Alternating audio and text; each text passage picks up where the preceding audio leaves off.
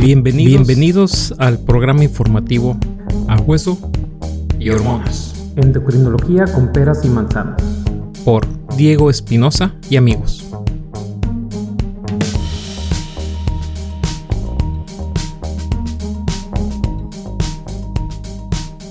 Hola, bienvenidos. Ahora el día de hoy les voy a hablar acerca de la vitamina D, el calcio y la salud de los huesos. ¿Por qué la salud de los huesos es importante? Se preguntarán. Los huesos, aunque nos podríamos imaginar que son totalmente algo que sostiene y da estructura al cuerpo, en realidad son tejidos que están vivos y constantemente se está gastando y se reemplaza. Durante toda la vida, el cuerpo busca un balance entre la pérdida de hueso y la formación de hueso nuevo. La edad a la que tenemos la mayor cantidad de hueso en términos de tamaño y fuerza aproximadamente está a los 30 años. Y a partir de ese momento se comienza un proceso de perder masa ósea, es decir, hueso. En la medida que va pasando el tiempo, la pérdida de hueso puede causar algo que se llama osteopenia, que significa menor masa ósea y comúnmente las personas le llaman descalcificación, aunque la descalcificación sería más bien el proceso por el cual perdemos masa ósea. Y luego de esta etapa viene algo a lo cual le llamamos osteoporosis, que es una enfermedad en la que los huesos se hacen débiles y tienen mayor riesgo de romperse, es decir, de fracturarse. Las fracturas pueden causar serios problemas de salud, entre ellos la discapacidad y la muerte prematura. Es importante para evitar todo esto consumir suficiente vitamina D y calcio para que esto nos permita mantener los huesos saludables y tener menor riesgo de osteopenia o de osteoporosis. También el ejercicio frecuente y del tipo que soporta peso pudiera ayudar a mantener los huesos fuertes y sanos. Se podrán preguntar, ¿por qué la vitamina D y el calcio son importantes para la salud de los huesos? La vitamina D permite que el cuerpo absorba el calcio que consumimos en los alimentos. Y este calcio es importante para mantener los huesos fuertes y sanos. Si no tenemos suficiente vitamina D y calcio, es posible que nuestros huesos no se formen debidamente durante la niñez y que pierdan masa ósea, se debiliten y se rompan con facilidad cuando somos adultos. Inclusive si consumimos suficiente cantidad de calcio en la dieta, si no tenemos suficiente vitamina D, pues este calcio no se va a absorber. Entonces tenemos que tener un adecuado consumo de ambas cosas. Por otra parte, ¿qué es la vitamina D?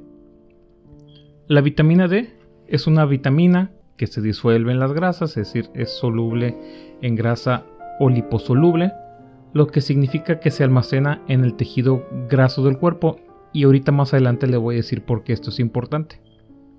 Las personas normalmente obtienen vitamina D cuando nos exponemos a la luz del sol y hace que nuestra piel produzca suficiente cantidad de vitamina D en la piel.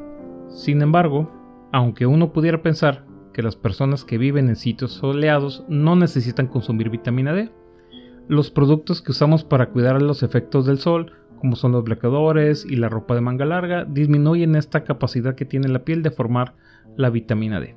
La vitamina D se encuentra normalmente en muy pocos alimentos y la agregan generalmente a la leche o sustitutos de los lácteos. Otras fuentes alimenticias son por ejemplo la yema del huevo y algunos tipos de pescado como el salmón. También la vitamina D está disponible en los suplementos vitamínicos. ¿Sabía usted que la vitamina D es la única que el cuerpo produce?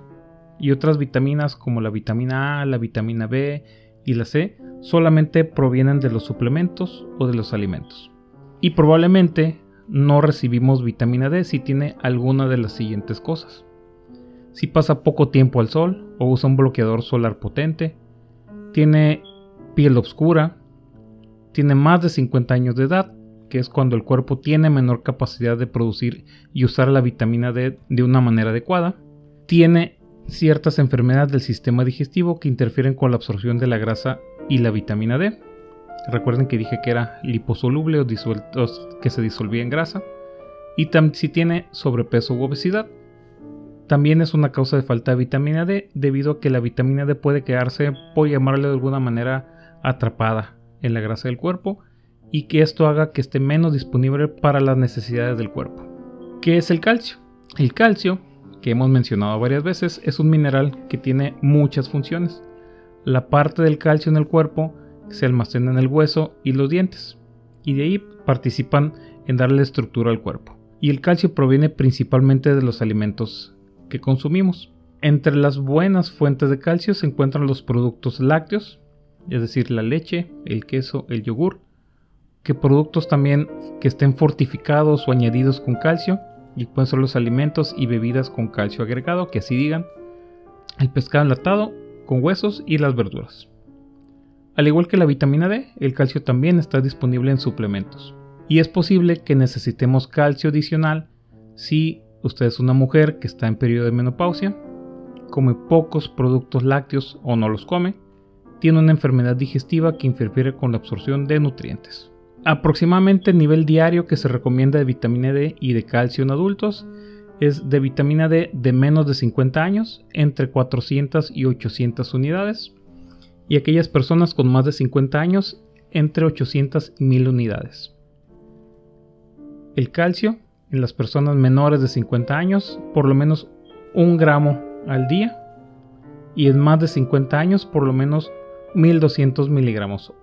Si usted está bajo tratamiento para osteoporosis o para prevención de osteoporosis, sería importante que le preguntara a su médico cuánto calcio y vitamina D necesita. Como usted pudiera saber si estás consumiendo suficiente cantidad de vitamina D.